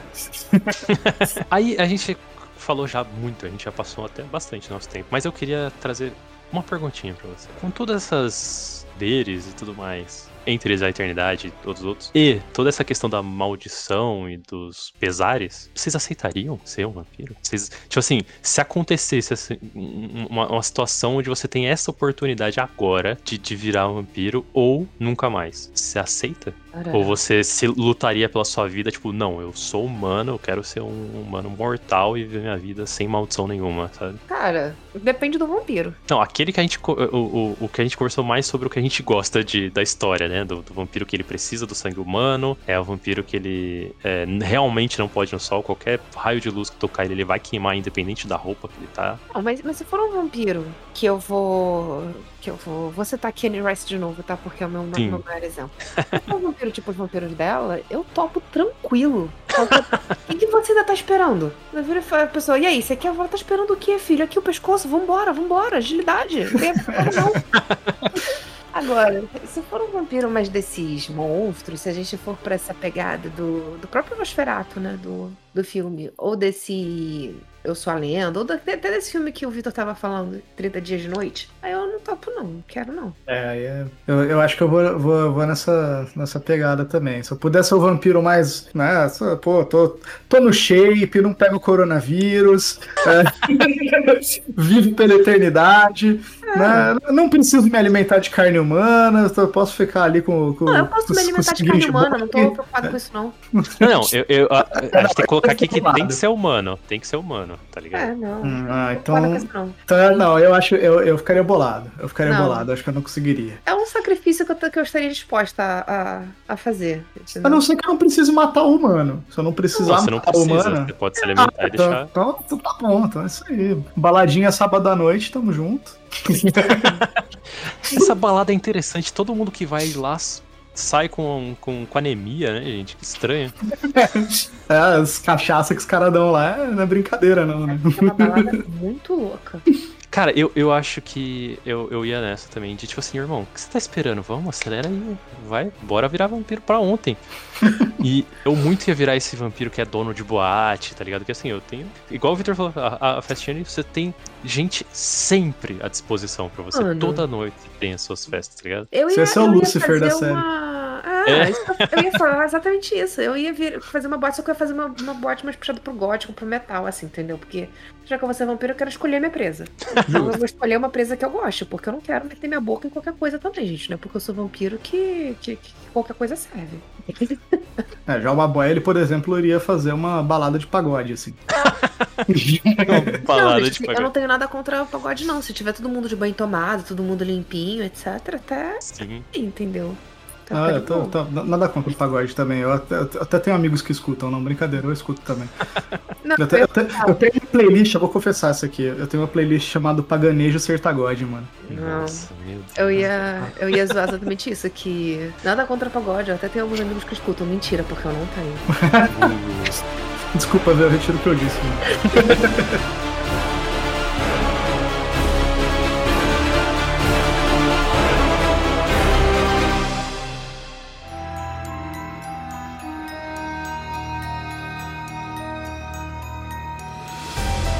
Então, vampiros no RPG, né? Porque aqui na taverna a gente sempre puxa a sardinha pro RPG em algum momento do rolê, né? Qual sistema é o melhor sistema, na opinião de vocês, pra se jogar uma aventura de vampiro focada no terrorzão mesmo, assim, naquele medo de ser apanhado pelo bicho? Vira máscara, ponto. Próxima pergunta.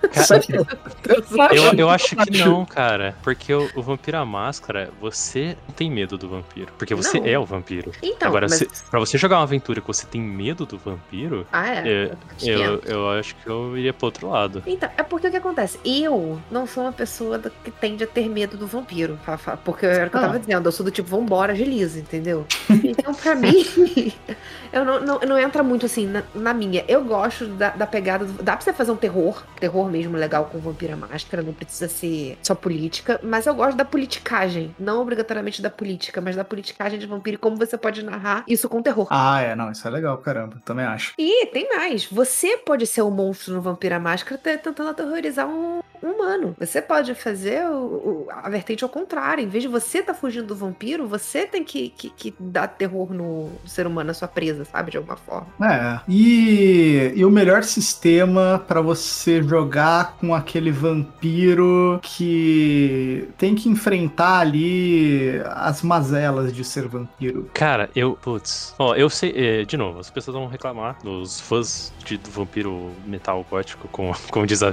vai me xingar. Mas eu acho que Então Monster. Hearts, pra você ser o vampiro novo, é muito bom, cara. Sabe aquele vampiro que nem sabe que é vampiro direito? Que, que, que vê algumas coisas estranhas acontecendo com, o seu corpo, você não conseguindo lidar com algumas paradas que tá acontecendo. Você come e você vê que sua fome nunca passa, ou você vomita, você passa mal. E aí, tipo, esse vampiro que não entende o que tá acontecendo e- e começa a compreender lentamente a dimensão dos seus poderes, Monster Hearts, cara. Monster Hearts é maravilhoso pra isso. Pode ter vampiro antigo lá no Monster Hearts também? Pode. Você pode ser um vampiro de mil anos. Inclusive, já joguei aventuras com um vampiro de mil anos e é maravilhoso. Só que eu acho que outros sistemas não tem tanto espaço. Por exemplo, a gente comentou do vampiro. Não tem tanto espaço no Vampiro à Máscara pra você ser esse vampiro lerdão, assim, que não tem noção não. do que tá fazendo, sabe? Uhum. É, eu, eu gosto de. eu- Zoando a parte, é, apesar de eu ser fã do, do vampiro gótico do metal 666, eu gosto de Monster Heart. Eu gosto do, da pegada adolescente dele, de como você pode lidar com o drama adolescente de ser um vampiro mesmo, sabe? De, da descoberta e por aí vai. Acho interessante, mas sei lá. E pra finalizar, o que, que vocês acham sobre um, um sistema que. Qual sistema é um bom sistema pra você brincar com a parte de ser poderoso como vampiro? É Monster Hearts? É Vampiro à Máscara? Ou tem outro que vem à mente de vocês aí? Na minha mente vem vampiro à máscara. É, eu acho que pra Não você ser poderoso, o Vampiro à Máscara ele te dá muito poder. Porque assim, a gente- tudo que a gente comentou sobre poderes vampíricos aqui, quando você vai pro, pro mundo das trevas, né? E dentro do mundo das trevas tem o Vampiro à Máscara, o vampiro, é, ele- existem muitos vampiros diferentes e cada um com mais poder que o outro, sabe? Cada, Tipo, estão muitos. É como se existi- existisse várias espécies de vampiro e cada uma tem um tipo de poder. Então você consegue. A gente sempre compara vampiro com o DD, embora não tenha nada a ver um com o outro. Porque tem essa coisa de você montar a sua build, você poder ser o cara combeiro e ter o vampiro mega master poderoso supremo imune ao universo, sabe? Não dá certo, não dá certo. É muito diferente do DD. Desculpa, se você quer fazer uma, uma ficha de DD em vampiro, você não vai conseguir. Mas tem vampiros muito poderosos que dá pra fazer fácil na máscara também. A graça É. é essa, né, na realidade, do Vampiro à Máscara. E você ter o tipo. Porque em Vampiro à Máscara você tem vários tipos de poder, inclusive. Então você pega o tipo de poder que você quer. Você cria uma, uma ficha baseada nisso. Eu quero ter poder na política. Política, literalmente falando. Eu quero ser presidente do Brasil. Presidente do mundo, sei lá. Uhum. Você consegue fazer um, um clã, um personagem voltado pra isso. Não, eu quero ser poderoso no sentido de eu quero ser muito forte. Eu quero ser o cara mais forte que existe. Você consegue fazer. Então você vai ainda para várias vertentes do que, que é poder. É, é, eu também, também, também acho que é. O, que- o que acho que é mais atrativo no Vampiro à Máscara, né? É, é justra- justamente essa. Eu eu posso escolher como que eu quero ser poderoso, né? Tem, tem, tem pra quem gosta de magia, tem os Tremer, tem pra quem gosta de força, tem o. o nossa, fugiu agora o mais fortão lá. Bruja. Bruja. Bruja. Tem pra quem gosta do terror, tem o- o- os Nosferatu da vida, tem o, pra quem gosta da politicagem, mano, tem os Giovanni, né? Então, Jantu, né? é, mano, é, é, é muito bacana. E é legal que, que, que ao mesmo tempo uma coisa não exclui a outra, né? Tipo, sei lá, eu, eu gosto muito da. Eu sou suspeita porque eu gosto muito de Mundo das Trevas, eu gosto muito de Vampira Máscara. Então, mas, mas tem outro sistema, gente. Dá, dá pra achar, tá? Ah, é, nada te impede de montar um vampiro no D&D, né, velho? É, eu, eu não conheço muitos sistemas que te colocam o vampiro como personagem jogável, né? A gente. tem muitos sistemas que tem, existe um né? Monstro vampiro. Um monstro, né? O inimigo que você enfrenta que é o vampiro. É, então, acho que 90% dos sistemas de RPG existe o vampiro. Tem lá o vampiro como elemento. Mas pra você jogar como vampiro, você explora o centro da sua aventura, tá ligado? É, você- lá no Harry Potter esses dois que a gente citou, acho que são os com- melhores mesmo. né? Naquele sistema de Harry Potter Você- como vampiro, não dá? Você, você comenta o que a gente jogou na taverna. É. É, aquele é, aquele é um PBTA que, que a gente adaptou também. Então ele vem do, do, do Apocalipse, né? Da Apocalipse Engine. É uma boa, a gente podia trazer aquele sistema. Fica aí essa Podíamos. ideia. Obrigado por ter lembrado a gente da existência dele. Foi, foi, foi meu primeiro amorzinho na taverna, foi- foram esses episódios, gente. Ah, cara, essas, essas histórias foram boas. A gente precisa. Caraca. E os atributos Dark e Light ficaram muito bons, né, cara? A gente fez. Uma... Oh, a ficha ficou muito boa, cara. Ficou legal, ficou legal. A gente deixou. A gente fez a aventura só pra gente, né, mano? Mó egoísmo. Ah, vou, vou, vou, vou, vou trampar nisso depois do Ashes. Foi mal. Tô dando mais trabalho pros outros. É, sim que é bom. Mas aí, o, o, o- vampiro como monstro, eu acho muito ruim quando no RPG, né? Quando inserem ele como só mais um monstro qualquer, sabe? Porque a gente vê muitos RPGs de aventura, principalmente, que não são focados em terror, que colocam o vampiro como se fosse. Acaba desconsiderando muito da parte social que o vampiro tem. Acaba colocando muito ele como as habilidades de combate e muito pouco como as habilidades é, manipulativas sociais que ele tem, igual a gente falou, né, sobre é, o conhecimento que tem uma criatura que tem 500, 1000, 1500, às vezes até mais de idade, e você com o seu guerreirinho lá, que tem, sei lá, 40 anos no máximo, sei lá quantos anos tem, às vezes você tem um guerreiro elfo que tem mais de 100 anos, mas não vai muito mais longe que isso. E aí você tá lutando com uma criatura de mil anos. Você pode ser fortão, você pode ter uma super build de personagem. Aquela criatura é muito, muito inteligente, cara, sabe? Você não vai só Uhum. sair dando espadada e matar um vampiro. Então eu, eu, eu, gosto de puxar esse vampiro pra sempre puxar ou pro terror ou pra algo mais interpretativo, mais social e, e não ficar tanto nessa de, de lutinha, sabe? Que não combina, eu acho que o lutinha com o vampiro. O vampiro não é, é, é a criatura que, que vai ficar é, batendo de frente assim cegamente, sabe? Não quer sujar o sobretudo, né? Então vamos lá, considerações finais do vampiro. Vocês têm algo a dizer? Rapidinho, Algo importante só pra pra, só pra citar o sistema brasileiro que eu tinha falado, do Ah, o vampiro sozinho vampiro. na escuridão. Verdade. Hum, boa. E ele é Boa. bom, inclusive, pra quem tá começando, né? Porque você não precisa de um mestre. O livro ele vai narrando pra você. Então, às vezes, se você não conhece ninguém pra, pra narrar, ou se você tá tá- fica sem graça, né? Tímido, às vezes ele é uma boa porta de entrada. Ele vai te ensinando a criar ficha ali rapidinho, ele vai narrando pra você e você vai, vai seguindo. E é bonito esse livro, né, cara? Eu, eu, eu tenho ele, eu achei ele muito massa, velho. Aí eu só queria mencionar mesmo. Pode, pode continuar. É, a gente já passou muito do nosso tempo, a gente, já, já- a gente falou muita coisa, a gente falou até um pouco mais do que a gente estava previsto, mas a gente sabe que isso não é nada, que tem muito mais a ser falado sobre vampiro. A gente nem comentou as tretas eternas de vampiros com lobisomens, a gente não falou de grandes histórias é, aprofundamente de nenhum personagem vampiro famoso e tudo mais. Então a gente sabe que tem muita coisa de vampiro pra fazer, então assim, a gente não encerra o assunto vampiro aqui, a gente só introduz ele, né? E a gente tem muito espaço pra outros episódios futuros do vampiro, inclusive com a nossa especialista V, não é mesmo? Isso, eu sou quase uma vampira. Você tá esperando. Eu só tô esperando o Lessa de aparecer aqui. É, então a gente encerra nosso episódio por aqui. Vê, por favor, aquele jabá bonito para as pessoas saberem onde te encontrar, onde ver mais conteúdos com a V. Então, gente, eu sou uma das hosts lá do Madcast. Você encontra a gente no Instagram como Madcast Underline BR. A gente tá aí no Spotify, a gente também tá no YouTube, é só vocês procurarem por Madcast. E quem quiser ver umas coisas mais aleatórias daí da vida, pode me seguir mesmo, como V, VE Underline Madeiro, sem I, tá, gente? M-A-D-R-O. Que eu gosto de postar uns bagulho aleatório, de vez em quando. Mais fácil ver coisa de vampiro lá do que no Madcast.